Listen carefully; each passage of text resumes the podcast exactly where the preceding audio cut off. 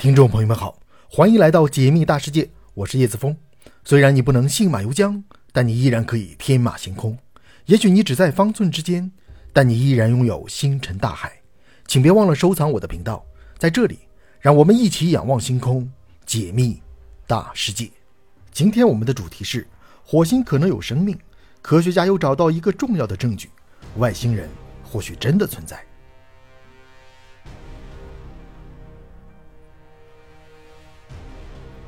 最近，美国宇航局发布了一条消息：毅力号火星探测器在火星上发现了有机物质。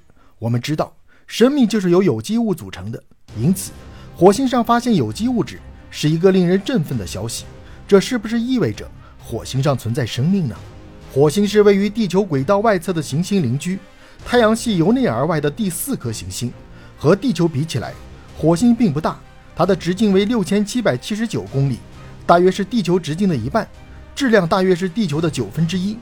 火星距离太阳最近时约为二点零七亿公里，最远时约为二点四九亿公里，平均距离约为二点二八亿公里。科学家发现，虽然火星是一个荒凉的沙漠行星，但是火星上却有大量干涸的河床，被洪水冲刷过的痕迹。因此，科学家认为，远古时期的火星可能有过海洋。海洋覆盖了火星北半球一半的面积，水量超过了地球上的北冰洋。如果火星上的海洋能够留存到现在，说不定我们现在已经和火星人进行着无线电交流了。然而，在某个时期，火星上的海洋消失了，火星也变成了现在的模样：荒凉、干燥、寒冷。虽然火星上的海洋消失了，但是火星上的水却没有彻底消失。火星上还是有水存在的，水是生命之源，有水。就有可能有生命。在火星的南北极存在着由水冰和干冰形成的白色极冠，这里有大量的水。火星地表寒冷，平均温度低达零下六十三度，因此这些水只能是固态的水冰。二零一八年，科学家在火星上发现了一个液态水湖。虽然火星上的这个湖泊位于火星地下的岩层中，但这也意味着火星上也有液态水。我们中国的祝融号火星车。也在火星地表发现了丰富的含水矿物。其实早在2014年，科学家就已经发现，在火星的内部存在着庞大的地下水资源。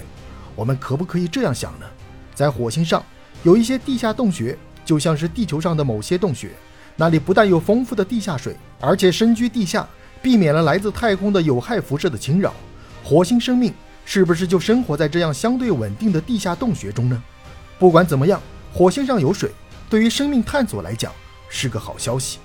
科学家还发现，火星大气中还有一定浓度的甲烷气体。甲烷气体不是很稳定，因此火星大气中的甲烷气体浓度相对稳定，就意味着不断有新生的甲烷气体补充到大气中。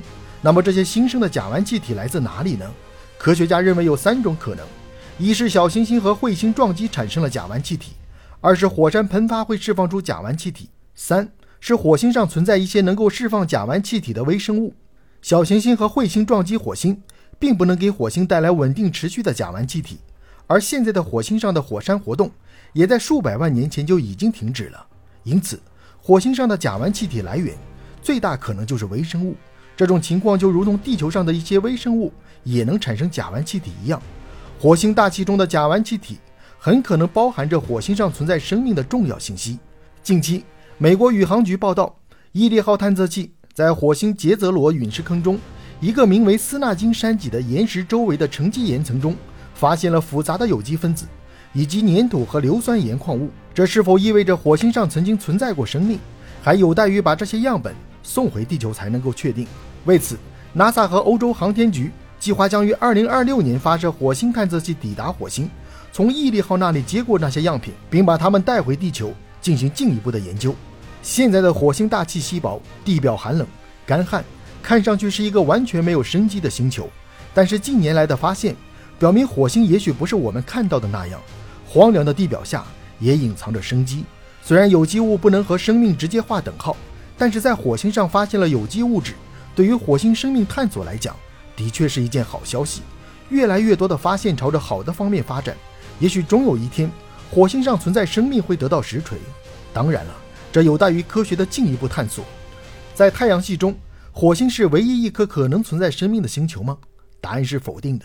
二零二零年有报道称，科学家在金星的大气中发现了磷化氢分子，这意味着金星可能存在某种形式的生命。除此之外，木星的卫星木卫二、土星的卫星土卫六都被认为是太阳系中可能存在生命的星球。太阳所在的银河系是一个由一千亿到四千亿颗恒星组成的庞大星系，银河系中的行星数量更是多得惊人。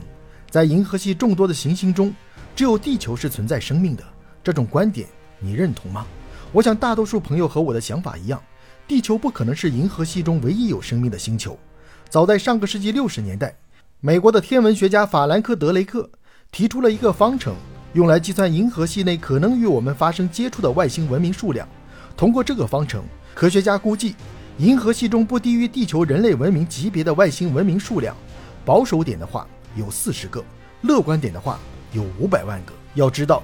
宇宙中可不只有银河系一个星系，科学家通过哈勃望远镜观测到的星系密度估计，半径为四百六十亿光年的可观测宇宙中，大约有两万亿个星系。如此一来，宇宙中的外星人文明的数量岂不是更多了？